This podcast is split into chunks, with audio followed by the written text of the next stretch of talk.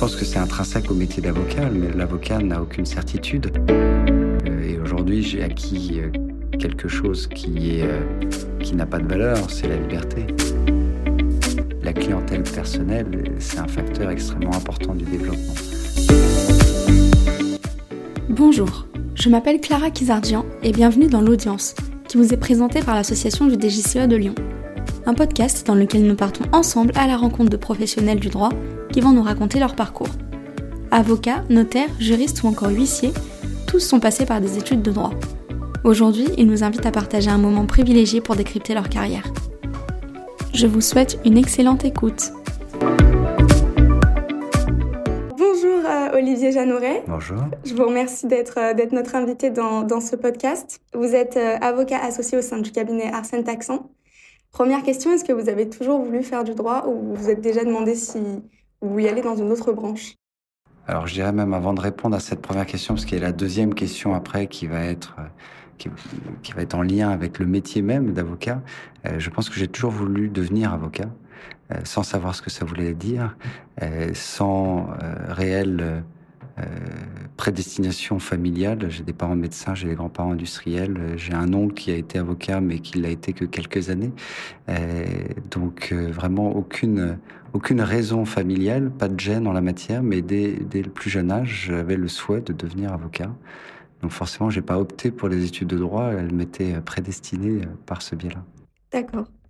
Et, euh, et, quel a été alors votre parcours euh, universitaire ensuite après, après le lycée? Vous avez fait un bac euh, plutôt scientifique Plutôt, plutôt scientifique, euh, plutôt cartésien comme, comme état d'esprit, un bac plutôt poussif, dans le sens où j'ai jamais cherché à travailler particulièrement et donc j'ai dû avoir entre 10 et 11 de moyenne toute ma vie en me disant au fond de moi, de toute façon, je veux aller à l'université pour faire une faculté de droit que euh, toutes les matières qui sont traitées à l'université ne sont pas celles qui me sont enseignées au collège, au lycée. Donc c'est vrai qu'ayant eu euh, euh, cette envie de devenir avocat dès le plus jeune âge, quand je dis vraiment le plus jeune âge, c'est je pense déjà au collège, j'avais un peu laissé de côté toutes les matières qui étaient enseignées. De les, les, les J'avais hâte de, de, voir ce que ça allait donner. Je dirais, je pense qu'il y avait l'éducation civique que j'aimais bien, euh, dans des matières un peu particulières euh, au lycée.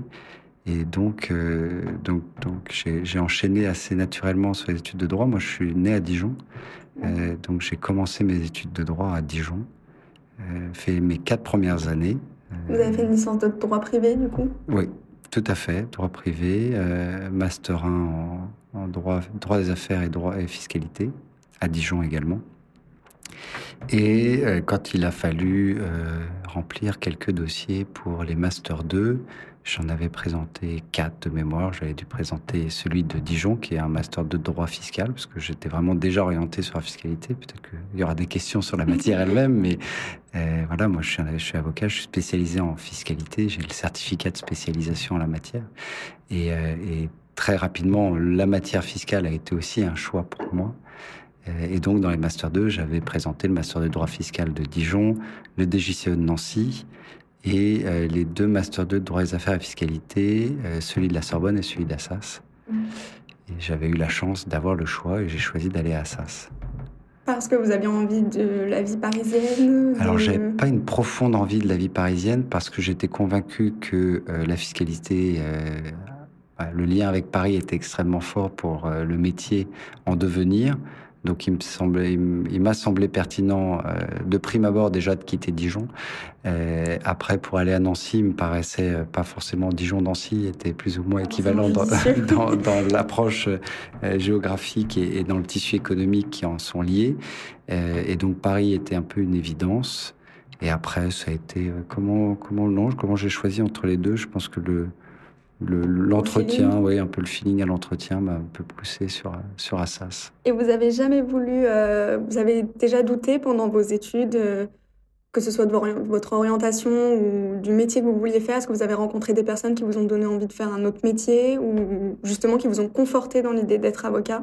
Alors j'ai douté, j'ai douté au tout début des études euh, parce que comme je vous disais, comme j'ai toujours voulu devenir avocat, toujours, et très rapidement, euh, après, je me suis orienté vers fiscalité, mais je ne savais pas si ces études étaient faites pour moi. J'en étais intimement convaincu, mais il fallait-il encore transformer l'essai? Et donc ça a été un peu le stress du début, le stress des premiers examens au bout de deux mois d'université. Et il s'est avéré que les notes ont plutôt été bonnes. Et après, euh, je me suis rendu compte qu'en travaillant un peu plus, les notes étaient meilleures. Donc, je me suis rendu compte qu'il y avait un peu une, réponse à mes questions en, la matière. Euh, donc, ça, ça a été un peu l'incertitude du, démarrage. Euh, après, il y, a, y, a, différentes matières qui m'ont plu. Moi, le droit pénal me plaisait beaucoup, mais je me voyais pas commencer là où ils commencent tous avec les difficultés qu'ils peuvent rencontrer et les incertitudes du quotidien. Donc c'est vrai que toujours un peu avec cet esprit cartésien, je me suis orienté vers quelque chose de plus technique, de plus avec, plus de certitude, voilà, de plus de stabilité. Et euh, tout ce qui était autour des procédures collectives me plaisait aussi particulièrement. Euh, mais la technicité de la fiscalité l'a emporté. Euh, Peut-être que c'était des restes un petit peu de votre bac scientifique, oui, peut-être. et puis parce que la, la fiscalité, même si derrière au quotidien je dirais, il y, a, peu de situations où la réponse est claire à 300% et qu'il n'y a pas de débat. Euh, mais quand même, euh, la fiscalité laisse moins de place euh, à l'avocat tel qu'on l'entend avec des effets de manche, de verbes ou autres. on est davantage sur le terrain du droit lui-même, de, de, la lettre de la loi, de la façon dont elle a été conçue. Je ne dis pas que pour autant euh, les autres n'ont pas d'aspect technique à traiter, mais je pense qu'en matière fiscale, elle est, euh, surabondante. Est-ce que ça vous dérange, on va dire, d'être euh, d'être dans une matière où on n'est jamais vraiment sûr, enfin où on peut jamais arriver à un niveau où on est tout le temps sûr de ce qu'on dit? Comment dire? C'est une matière qui est tout le temps mouvante, tout le temps il faut se mettre à jour. Euh, c'est peut-être une des matières les plus difficiles pour arriver à être vraiment euh, bon, entre guillemets, euh, de façon rapide ah, Alors, déjà, tout prend du temps de façon rapide, ça c'est sûr que non. je pense que c'est intrinsèque au métier d'avocat, mais l'avocat n'a aucune certitude. Après, la différence entre les, entre les différents domaines qu'on peut avoir à traiter, entre la, consonance contentieux versus conseil, bah, le contentieux donne des réponses rapides si tant est qu'on puisse considérer que quelques années, ça soit rapide, mais en conseil et en fiscalité, bah déjà, on fait beaucoup d'opérations, tout n'est pas soumis au contrôle euh, effectif de l'administration fiscale ou du juge de l'impôt. Donc il y a aussi des situations où on essaie de trouver la solution la plus adaptée par rapport euh, aux faits et, et, à la lettre de la loi, mais c'est uniquement en cas de contrôle qu'on sait si on a raison ou on a tort, mais on ne souhaite pas le contrôle pour autant. Donc, euh, euh, nécessairement, il faut, il faut apprendre à vivre avec. Euh, après, c'est une matière, comme vous l'avez dit, qui est extrêmement technique, qui nécessite vraiment un travail extrêmement lourd d'apprentissage. il y a certes les mises à jour périodiques régulières, mais euh, celle-ci, en réalité, euh, au-delà des premiers mois où il faut s'en accoutumer, après, ça, rentre aussi un peu dans le quotidien. Euh, on dit, on dit habituellement qu'un bon fiscaliste, il faut, il faut quand même 7-8 ans pour faire un fiscaliste complet. Donc, on voit bien toute l'étendue du travail à accomplir. Et vous êtes plutôt spécialiste de fiscalité patrimoniale, c'est ça? Alors au départ, au départ le, alors, le cabinet Arsène que j'ai rejoint euh, au tout début de ma carrière, c'est-à-dire que j'ai prêté serment en étant en exerçant au sein du cabinet, et, donc ça fait 12 ans aujourd'hui. C'est un cabinet qui est spécialisé en fiscalité. Euh, on fait que de la fiscalité, rien que de la fiscalité. Aujourd'hui, après, euh, on va bientôt fêter nos 20 ans. Et donc aujourd'hui, on s'est beaucoup développé puisqu'ils ont été 6 ou 7 à créer le cabinet, dont deux, deux associés. Euh, aujourd'hui, on, est à peu près 100, 140 euh, professionnels du droit, euh, au-delà d'autres personnes qui nous accompagnent au quotidien et qui sont nécessaires à la vie d'une structure comme la nôtre. Donc voilà, ils sont passés de 6 à 7 et aujourd'hui, on est plutôt à 170, 180. C'est énorme en 20 ans. ce, qui est, ce, qui est, ce qui démontre quand même bah, que la fiscalité est très prégnante dans notre pays. Euh, aussi bien en droit interne qu'à l'international, puisqu'on a aussi, euh, on accompagne de nombreux clients à l'international. Euh, et surtout, bah, le cabinet après s'est construit en ajoutant la fiscalité elle-même se découpe en de nombreuses matières, sous-matières, si je puis dire. Et, et donc, petit à petit, le cabinet a commencé à remplir son spectre. Et aujourd'hui, je pense qu'on peut dire qu'on fait un 360 sur la fiscalité. Euh, l'un de ces pans, c'est la fiscalité patrimoniale et, euh, je suis en charge de l'équipe euh, fiscalité patrimoniale du cabinet depuis quelques années maintenant. Et à l'époque, en revanche, quand j'ai commencé il y a 12 ans, il n'y avait pas encore d'équipe structurée sur ce domaine-là. Moi, j'ai commencé à, traiter des sujets assez larges, à être plutôt généraliste tourné vers les sociétés, un généraliste en fiscalité tourné vers les sociétés. Et c'est un, événement euh, bah, que vous avez moins connu, même si vous l'avez connu, mais peut-être ça vous a moins impacté, qui a été euh, l'élection de François Hollande à la présidence de la République, qui a créé beaucoup d'émoi en matière fiscale, dans le sens où il a, euh, il a fait évoluer la fiscalité sur de nombreux aspects. Et notamment, il y a eu euh, la taxe à 75%, euh, qui, a été, euh, qui avait été imaginée pendant la campagne. Et donc, bah forcément, toutes les entreprises qu'on accompagnait nous ont sollicité sur des sujets qui ne sont pas directement liés à la fiscalité des entreprises, qui sont très liés bah, au, cadre, au management de leurs entreprises. Et c'est comme ça que j'ai commencé à alimenter le terreau de la fiscalité patrimoniale, plus côté euh, qu'on appellerait management package, la façon de, rémunérer les gens, euh, de leur travail, et donc après, euh, après on ajouter les autres gammes liées à la fiscalité patrimoniale, que ce soit l'accompagnement dans la structuration du patrimoine, dans la transmission du patrimoine, dans la cession de ce patrimoine, etc. à quel moment vous avez fait vos premiers stages dans le droit, en droit fiscal notamment? C'était directement, euh, vous avez commencé en licence ou plutôt en master? Alors j'ai commencé, euh, je pense, en première année de droit. Après, euh, c'est la différence entre une ville comme Dijon et une ville comme Paris. je dirais, à, Dijon, on peut plus facilement avoir des parents qui connaissent un avocat et, et, cet avocat est un bon ami de la famille et cet avocat avoir la gentillesse de vous accueillir en stage. Et donc j'ai fait ça avec avec une consoeur qui s'appelle Annie Pernel, qui, euh, qui, est une grande amie de mes parents et, qui m'a accompagné euh, toutes mes premières années de droit à Dijon et qui m'a permis de faire mes premiers stages qui n'étaient pas du tout tournés vers la fiscalité, qui étaient, qui étaient beaucoup plus généralistes. Et, et, après, Annie Pernel, maître Annie Pernel, qui connaissait très bien le professeur Cosian, donc j'avais pu rencontrer exactement, qui était à Dijon qui, est bah, qui était dijonnais, qui aujourd'hui est décédé, et donc euh, que j'ai eu là aussi l'occasion de rencontrer, ce qui m'a aussi alimenté vers la fiscalité euh, euh, par ce biais-là.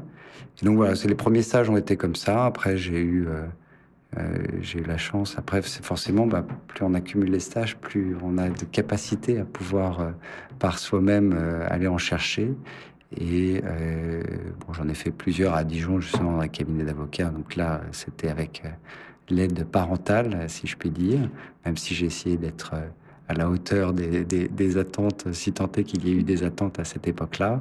Et après, les, je dirais les vrais stages trouvés, euh, trouvés par moi-même. Euh, et encore, on peut dire qu'il y a d'autres, systèmes de, de pistons, si on peut appeler ça comme ça, qui est le simple nom du master. En réalité, après, c'est sûr que pendant mon master 2, j'ai eu l'occasion de faire un stage dans le département fiscal d'un cabinet américain qui s'appelle Wilkie Farr Gallagher, euh, clairement, euh, je n'ai été pris que parce que j'étais dans le master 2 euh, qui m'avait qui m'avait recruté. Ça vous a ouvert des portes, ce master Oui, oui, nécessairement, nécessairement. Et dans, dans, ce master, vous aviez des interventions de, de, professionnels ou comment vous pouviez connaître ces professionnels justement? C'était des anciens du master? Alors, il y a, non, il y, a deux, il y a deux éléments. C'est que, bah, comme, comme chez vous au DGCE, il y a beaucoup d'intervenants extérieurs euh, du monde professionnel qui, qui interviennent au quotidien. Euh, et donc c'était la même chose à l'époque. Euh, quels que soient les domaines, on avait, que ce soit la fiscalité, le droit des affaires, le droit social, etc. Alors, on avait quelques professeurs de droit aussi, mais il y avait beaucoup de professionnels. il y avait ça, et puis après, je ne sais pas si, vous, vous le faites ou pas, mais il me semble que oui. on avait des partenariats. L'association du master avait des partenariats avec une dizaine de cabinets à Paris. On faisait le tour, euh, le tour en, tout début d'année. On faisait des petits déjeuners un peu dans chacun de ces cabinets-là. On déposait nos CV en partant. Et, euh, ce qui est plutôt sympa. ce qui est plutôt sympa, ce qui facilite quand même grandement la recherche. Et euh, Wilkie Gallagher était un de ces cabinets. D'accord. Euh, il me semble que vous avez fait un stage au Conseil d'État si je me trompe pas. Exactement. Donc après le master 2, j'ai passé le, C'était le, le CRFPA. Exactement. Donc CRFPA euh, l'été qui a suivi le master 2, euh, entrée à l'école d'avocat à Paris à l'EFB. Euh. Vous conseillez plutôt de le passer du coup en master 2 qu'en master 1 En tout cas, pour moi, ça n'a pas été une pénibilité particulière de le passer en, à la fin du master 2. Euh, dans le sens où euh, oui, il a fallu consacrer tout un été à cela et, je, l'ai fait. Voilà, c'est un passage obligé. Euh, après, en tout cas, je trouve que le master 2 avait une approche qui était tout autre que les quatre premières années de droit, qui sont plus scolaires, où on enchaîne les cours en amphithéâtre, quelques travaux dirigés, mais il y a, y, a, moins, de, je trouve, de prise de recul sur les sur les matières qu'on nous enseigne, alors qu'en master 2, justement, ça a été un peu ça l'objectif. Et donc très certainement euh, câblé un peu différemment à la fin du Master 2 qu'au début du Master 2. J'ose imaginer que un peu plus mûr aussi, et donc euh, tout ça est, passé euh, plus facilement. Vous l'avez passé sur Paris? Et passé à Paris, exactement, à l'IEJ de, de, Paris 2, et donc en lien avec Paris 2. Et donc du coup, j'étais à l'EFB à l'époque où l'EFB était encore à côté de la Bastille. qui est maintenant un peu plus loin. un peu plus loin, et ici les Moulineaux. Euh, donc voilà, et donc euh, j'ai commencé euh, l'école des avocats par le PPI et, et c'était une époque où le Conseil d'État commençait à prendre pas mal de stagiaires pour justement les aider à, à accélérer le, le, temps de traitement des dossiers parce que bah, il y a beaucoup de dossiers qui sont un peu en répétition ou autre où il y a besoin de petites mains et donc euh, indirectement on a aidé à améliorer les statistiques euh, du Conseil d'État à l'époque entre l'avant et l'après. Maintenant je crois que c'est très régulier. Hein, les stages au sein du Conseil d'État sont bien là. Nous, à l'époque, c'était c'était non rémunéré. Aujourd'hui, je, crois qu'il y, a une petite rémunération quand même. Mais, mais voilà, à l'époque, à l'époque, c'était le. Vous avez préféré privilégier euh, l'expérience? Ah ben le, le, nom est superbe. Ah, moi, j'ai toujours trouvé que le nom était super. Ça vous a vraiment apporté, euh, surtout en tant que fiscaliste, j'imagine Ça m'a apporté dans le fait... Alors moi, j'étais affecté à la 9e sous-section, qui est une sous-section qui traite de dossiers fiscaux, mais pas que. Euh, et naturellement, bah, le président de la sous-section euh, affectait les dossiers, euh, pas en disant bah, Toi, tu veux faire que de la fiscalité, je te donne que de la fiscalité. Et puis surtout, la fiscalité, comme je vous l'ai dit, il faut quand même un certain nombre d'années pour faire un bon fiscaliste. que les vraies questions complexe et n'était pas du tout euh, mis entre les mains d'un stagiaire, même s'il s'était toujours revu. Je tiens à préciser pour tous ceux qui pourraient écouter ce podcast, ce n'est pas le stagiaire qui euh, rédigeait l'arrêt ou quoi que ce soit, ou qui décidait du sens euh, à donner à, à des faits particuliers qui étaient soumis au Conseil d'État, et plutôt à des questions de droit qui étaient soumises au Conseil d'État. C'était naturellement revu, validé, confirmé, mais on, on préparait un certain nombre d'éléments. et donc, non, ce qui était très très intéressant, j'ai trouvé moi au Conseil d'État, au-delà du fait d'être au cœur même du Conseil d'État. Euh, moi, j'étais installé dans la bibliothèque euh, des colonnes du Conseil d'État, donc c'est quand même un lieu par lui-même euh, extraordinaire, avec la chapelle Napoléon dans le dos. Donc c'est sûr que c'est pas dans nos bureaux parisiens d'avocats, c'est pas du tout le même même style. après, ça a permis, moi j'ai eu le sentiment de mettre en pratique le principe de base de notre métier, qui est le syllogisme juridique. Parce que quand on a un dossier sur euh, les retraites euh, des combattants ou autres, autant dire que bah, je n'avais jamais touché à quelque matière que ce soit, à cette matière-là de quelque manière que ce soit. Et donc, il faut revenir un peu aux bases, de définir les faits, définir la règle de droit, euh, comment on l'aurait appliqué et quelle est la clé. Voilà, exactement. Et après, quelle est la question de droit qui est posée par rapport à ce qui a déjà été jugé par le Conseil d'État, parce que c'est ça aussi, c'est que le les stagiaires étaient aussi beaucoup utilisés pour euh, tous les dossiers qui avaient déjà été jugés. C'est-à-dire qu'il y a un, jugement euh, qui a été donné euh, et il y a des séries derrière potentiellement qui peuvent être très très longues et donc il faut on n'est pas censé donner une autre, un autre type de décision. En tout cas, voilà, une fois que le Conseil d'État l'a jugé, a priori, les autres doivent suivre. Et donc, on travaillait aussi beaucoup là-dessus. Donc non, le Conseil d'État après ouvre des portes parce que je sais que j'ai eu mon deuxième, mon stage final, euh, mon stage final de l'école d'avocat. La première chose qu'on m'a demandé, c'est euh, comment ça se passait au Conseil d'État, comment il, il, travaillait au quotidien, qui faisait quoi? J'ai senti, euh, comme c'était un peu nouveau à l'époque, euh, on n'était pas très nombreux à l'avoir fait avant. Je crois que c'était vraiment une des premières années où ils l'ont fait de entre guillemets en, masse. Ça vous a donné une vraie plus-value ah oui, puis sur un CV, c'est sympa quand même. quand on est étudiant, je dirais, il y a, et dans, nos, dans, voilà, dans, dans, le droit des affaires, de, façon générale, fiscalité incluse, euh, il, y a, il, y a, il y a deux types, à mon sens, de, de noms, de noms qui font euh, qui sont font plaisir et qui ont une consonance particulière, c'est les cabinets anglo-saxons parce qu'on voit toujours ça euh, comme quelque chose d'extraordinaire. Euh, Arsène, Arsène qui même s'il y a une consonance qui pourrait être anglo-saxonne, sauf que c'est il y a un réseau qui s'appelle Taxand, donc ça fait Arsène Taxand, on pourrait croire que c'est un anglo-saxon qui a créé ce cabinet. Non, c'est un cabinet qui est 100% français. c'est des anciens d'Arthur Andersen qui ont créé ce cabinet-là. Arsène est la contraction d'Arthur Andersen. Donc aujourd'hui, je suis plus du tout rattaché à un état d'esprit anglo-saxon, mais je sais qu'à l'époque, euh, ça fait toujours un peu rêver. Euh, au-delà des rémunérations qui sont toujours meilleures chez les anglo-saxons, euh, il y a voilà, il y a le côté international sur le sur le CV et, derrière l'approche juridictionnelle était une plus-value inestimable. Vous avez dit que vous étiez passé donc dans un cabinet anglo-saxon américain? Mm-hmm. avant de venir chez Arsène, est-ce que vous avez senti des différences au-delà peut-être de la rémunération, comme vous l'avez dit, euh, de, au niveau des missions qui vous étaient confiées, euh, au niveau des clients peut-être? Ça a été... Euh, ça a été un passage difficile parce que j'étais en stage chez Sullivan et Cromwell. En stage final? En stage final chez Sullivan et Cromwell.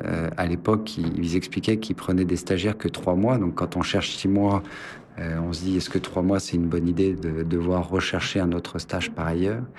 Très rapidement, ils m'ont, ils m'ont proposé de prolonger.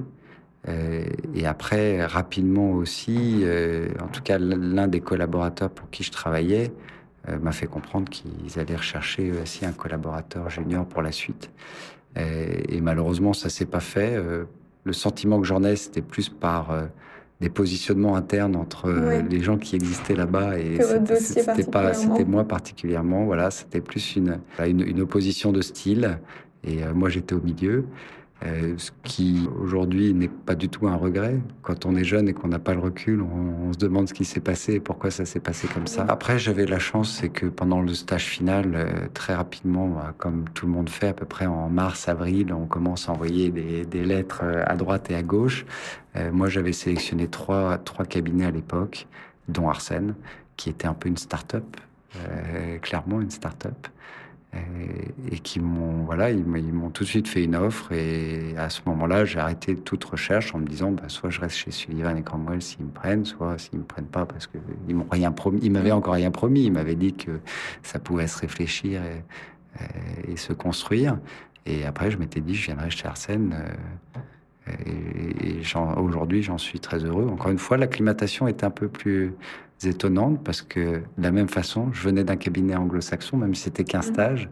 Euh, ici, c'est un cabinet français, donc les autres me voyaient comme étant celui qui euh, n'avait pas réussi à rester dans son cabinet anglo-saxon, ce qui d'une petite façon était vrai, mais, euh, mais je venais pas là par dépit ou quoi que ce soit, parce que une fois que j'avais été accepté ici, j'ai arrêté tout, tout envoi de lettres de motivation, de CV ou de démarche. J'ai fait plus aucune, je n'ai plus fait aucune démarche à ce moment-là c'est pas un regret aujourd'hui avec le recul de de pas avoir euh, de pas être resté chez chez Sullivan. Ah, c'est vraiment pas un regret. Alors même si euh, j'apprécie le professeur euh, Blanc-Luet pour qui j'ai été chargé de TD par ailleurs et que j'apprécie aussi le collaborateur de l'époque avec qui j'ai travaillé qui aujourd'hui est devenu associé de ce cabinet, ce que j'ai pu construire ici, je l'aurais jamais construit ailleurs.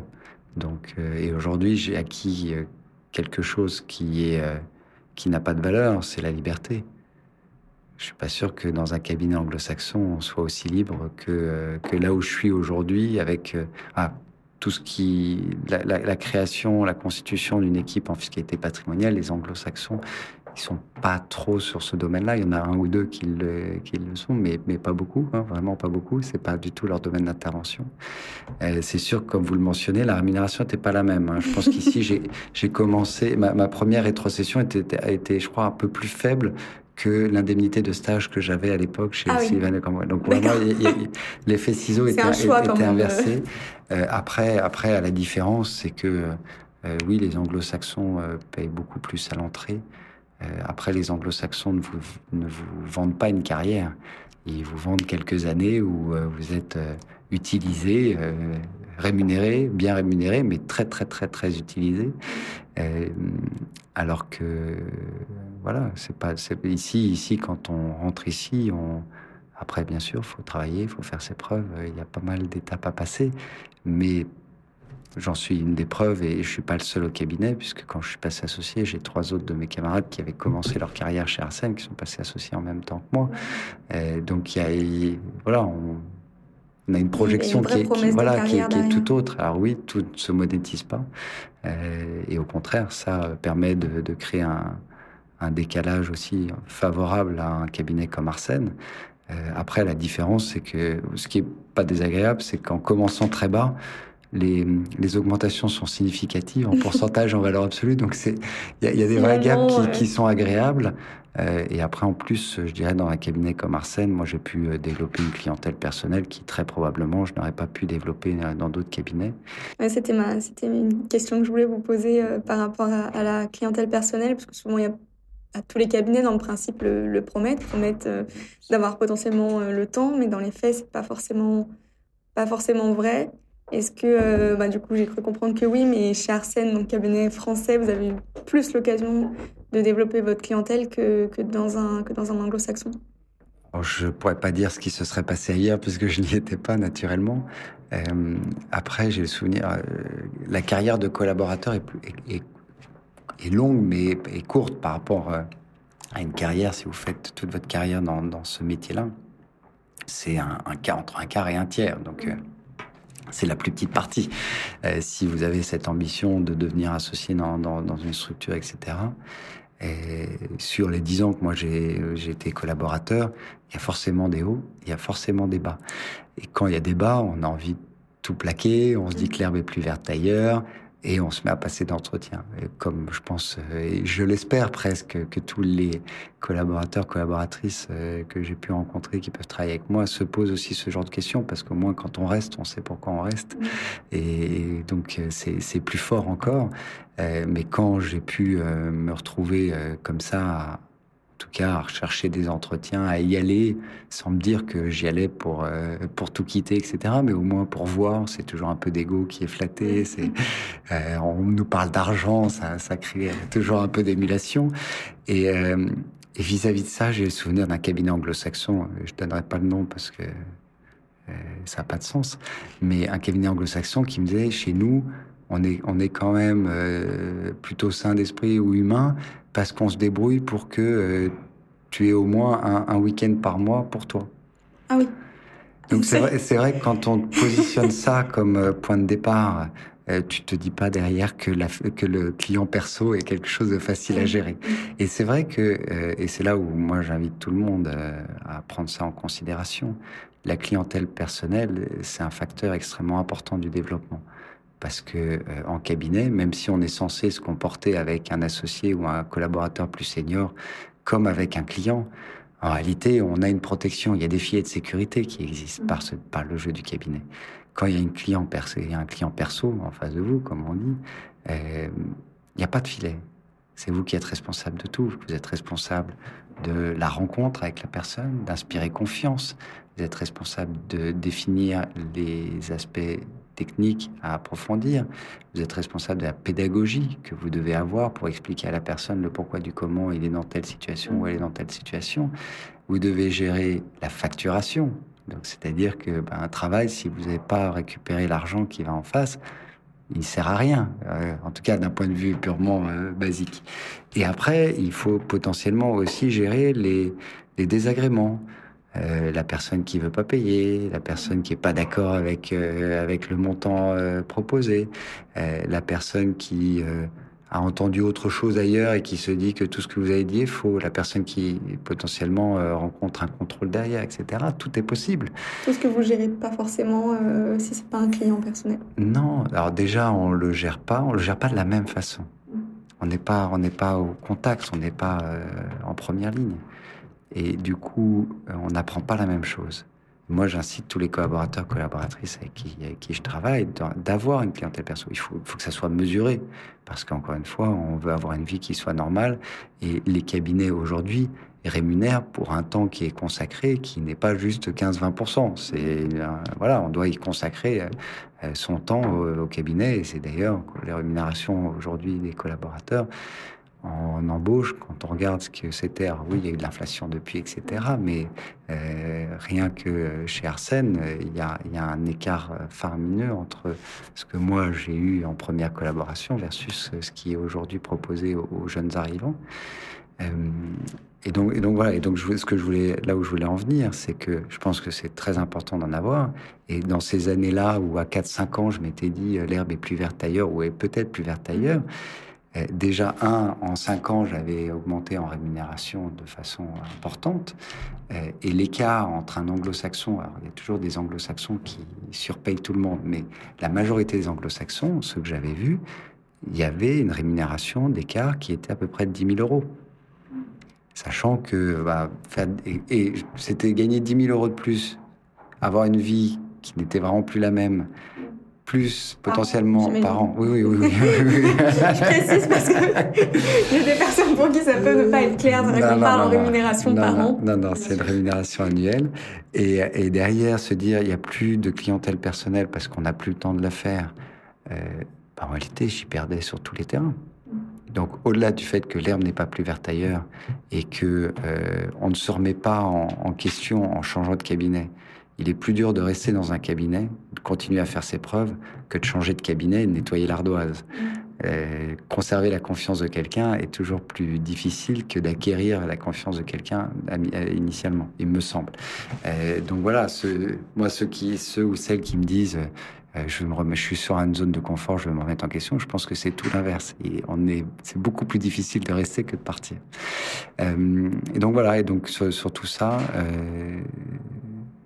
la rémunération, c'est certain que c'est un peu le nerf de la guerre, mais on la, on la compense aussi par la clientèle personnelle, encore plus en fiscalité et encore plus en fiscalité patrimoniale. C'est sûr que quand vous faites des procédures collectives, ça doit être plus compliqué de développer une clientèle personnelle. Après, euh, choisissez votre domaine d'intervention en fonction de, vos appétences. Et, ce qui était plutôt sain ici au cabinet, c'est que euh, y a certains dossiers qu'on considère ne pas pouvoir être traités par, euh, par le cabinet lui-même, la taille du client, les questions du client. Le... Et donc, moi, j'ai eu euh, beaucoup de clients perso qui m'étaient donnés par, euh, par l'associé avec qui j'ai passé quasiment toute ma carrière de collaborateur et qui, quand il y avait un dossier avec euh, un client qui l'appelait, un, membre très éloigné de sa famille ou quelqu'un comme ça, il me, il me sollicitait pour que je le fasse à titre personnel. en réalité, c'était un, un bonus, un bonus déguisé aussi, d'une certaine façon. Mais est-ce que vous pensez pas, enfin, on pourrait penser que ça peut être euh, euh, négatif dans le sens où euh, si un jour on veut devenir associé d'un cabinet, le cabinet peut penser si on a mis l'accent sur le développement de sa clientèle personnelle, qu'on n'a pas toujours voulu être associé de ce cabinet, qu'on a potentiellement voulu un jour monter son propre cabinet. Est-ce que vous pensez que c'est des choses qui peuvent jouer ou au contraire apporter sa propre clientèle à un cabinet, c'est positif j'ai tendance à penser que ce n'est que positif. Alors forcément, si à un moment donné, euh, la clientèle personnelle prend 80% de votre temps, c'est que vous êtes fait pour vivre ailleurs. Euh, mais la clientèle personnelle, à mon sens, elle est importante parce que, et c'est comme ça que j'essaye de pousser chacun et chacune de, des personnes de mon équipe, chacune personne de mon équipe, l'idée c'est d'acquérir cette liberté. Si vous êtes capable d'aller poser votre plaque demain, parce que vous avez développé, parce que vous savez développer. Parce qu'en réalité, devenir associé, c'est pas venir avec un chiffre d'affaires précis, en tout cas pas quand on est jeune euh, ou vieux collaborateur ou, futur jeune associé. L'idée, c'est de démontrer une capacité à aller euh, chercher un marché, à aller chercher des clients, à faire en sorte que les personnes aient confiance en vous. C'est ça qu'on doit identifier, à mon sens, chez un futur associé c'est pas le fait qu'il ait euh, X ou Y milliers de chiffres d'affaires, ou qu'il en ait zéro d'ailleurs, pour X, Y raison. Euh, donc c'est vraiment euh, en cela que c'est important, parce que si demain vous faites tout ça en étant libre de partir et que vous décidez de rester, c'est comme dans le mariage et un des piliers du mariage catholique. Après, chacun est libre de, de, sa religion naturellement, et je ne connais pas tous les piliers des autres, des autres religions. C'est la liberté. C'est vrai que ça peut paraître antinomique. On dit, mais on est marié, le mariage, c'est anti-liberté. Et non, c'est l'idée, c'est qu'on s'est engagé en toute liberté, c'est-à-dire qu'en toute conscience, etc. Moi, je préfère des personnes qui restent ici et qui souhaitent devenir associées tout en étant libres de partir ailleurs, parce que s'ils le sont, euh, s'ils demeurent dans l'association euh, au sein du cabinet, c'est que bah, on trouve tous une raison d'être à être ensemble euh, et que ça, ça, donne une force collective qui est, euh, euh, qui est après insubmersible. Est-ce que dans... c'est vrai qu'il y a un cliché autour de l'avocat généralement, on en a parlé un petit peu, comme quoi on n'a pas le temps d'avoir une vie mhm. personnelle, une vie privée. Est-ce que vous que ce soit vous ou autour de vous, dans, dans, vos collaborateurs, dans les collaborateurs que vous avez rencontrés, les associés que vous avez rencontrés, vous avez trouvé que ça s'était confirmé ou peut-être que ça a évolué avec le temps? Le monde change, euh, heureusement, je pense. Aujourd'hui, on peut dire heureusement, on saura dans, dans 15 ans si c'était heureux ou non. Euh, le monde change en la matière. Euh, on est une génération un peu pivot. Je dis pas, c'est pas, moi je suis de 1985, je dis pas que c'est la génération 85 qui est pivot, mais à plus ou moins quelques années, euh, on, aura, on, aura, vécu euh, le monde d'avant et le monde d'après.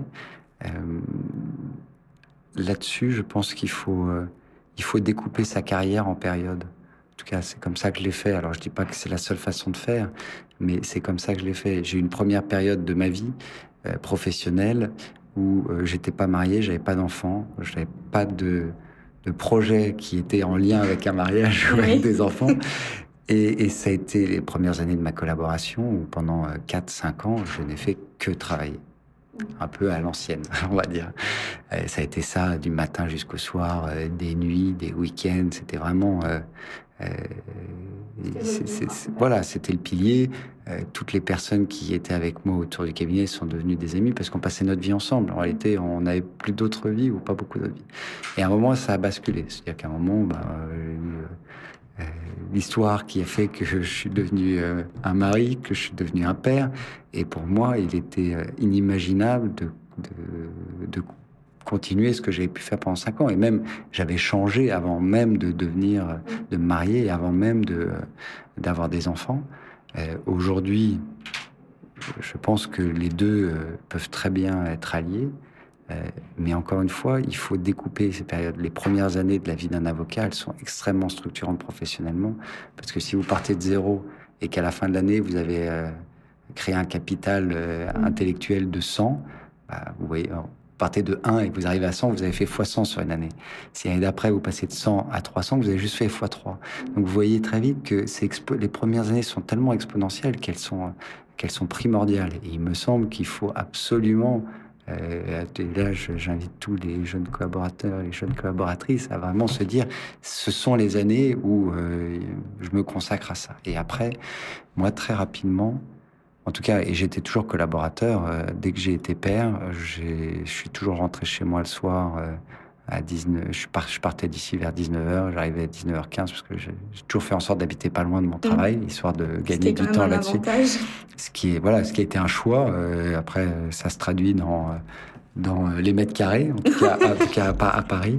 Et, et voilà pour pour pouvoir voir ma fille, voir mes filles aujourd'hui tous les tous les matins, tous les soirs, de pas avoir l'impression de passer à côté à côté de quelque, chose, et de se dire je les vois juste une demi-heure le matin, qui est jamais le bon moment parce euh, faut courir dans tous les sens pour aller à mm. l'école et s'habiller, etc.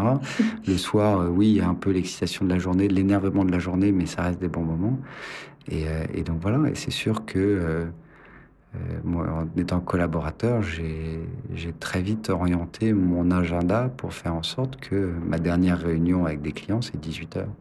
D'accord donc on peut, c'est possible. Mais après, après, il une question de choix. Alors, il y a une question de choix, il y a une question de structure. C'est vrai que moi, j'ai fait quelque chose ici, on m'a jamais rien reproché en la matière.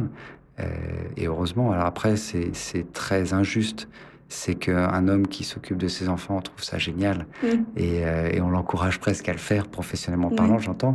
Une femme qui s'en occupe, euh, on a toujours l'impression un que c'est normal et euh, deux que euh, ça va, elle va pas encore nous dire Ouais, qu'elle on doit aller garder ses enfants, machin, etc. Donc c'est totalement injuste. Euh, mais il y a cette réalité-là, c'est que moi, on m'a jamais, euh, on m'a jamais fait quelque remarque que ce, que ce soit. Après, il faut garder à l'esprit, c'est que notre métier, c'est de répondre à des besoins de clients, et que le principe, c'est que le jour où le client vous expose un problème, le, le problème de votre client devient votre problème. Donc, euh, par ailleurs, bah oui, vous pouvez, moi, je pouvais rentrer à 19h15, mais une fois que tout le monde était couché, ça m'arrivait plus que régulièrement de me reconnecter, etc., etc. Surtout peut-être avec le télétravail qui s'est quand même bien développé ces dernières Exactement. années. Ah, Après, on, on avait déjà l'ordinateur chez nous, l'ordinateur portable, Internet existait déjà les- av- Mais avant. pour les clients, ça peut-être plus de sources d'être disponible à toute heure. Oui, alors après, c'est pas forcément avoir un échange avec un client. Je dirais après 19h, les échanges avec les clients sont vraiment sur des urgences. Euh, sinon, euh, c'est euh, traiter des mails qu'on n'a pas pu traiter, c'est de finaliser un mémo qu'on n'a pas pu finaliser, etc. Et c'est vrai que c'est un peu ce qui est compliqué à certains moments, en tout cas en tant que jeune associé, où il y a besoin d'en faire beaucoup. En tout cas, on donne, on donne de la tête un peu, un peu dans tous les sens. Euh, bah, c'est que dès qu'il y a un moment de calme à la maison, c'est le moment où, au lieu de vous reposer potentiellement ou de faire autre chose qui vous ferait plaisir, Mm. bah, bah, vous basculez sur euh, qu'est-ce qui, qu'est-ce que j'ai pas fait, qu'est-ce que, qu'est-ce qui est en souffrance à droite et gauche. Exactement. Donc voilà. Mais euh, c'est sûr que c'est un métier qui est extrêmement prenant parce qu'il n'y a pas de pause.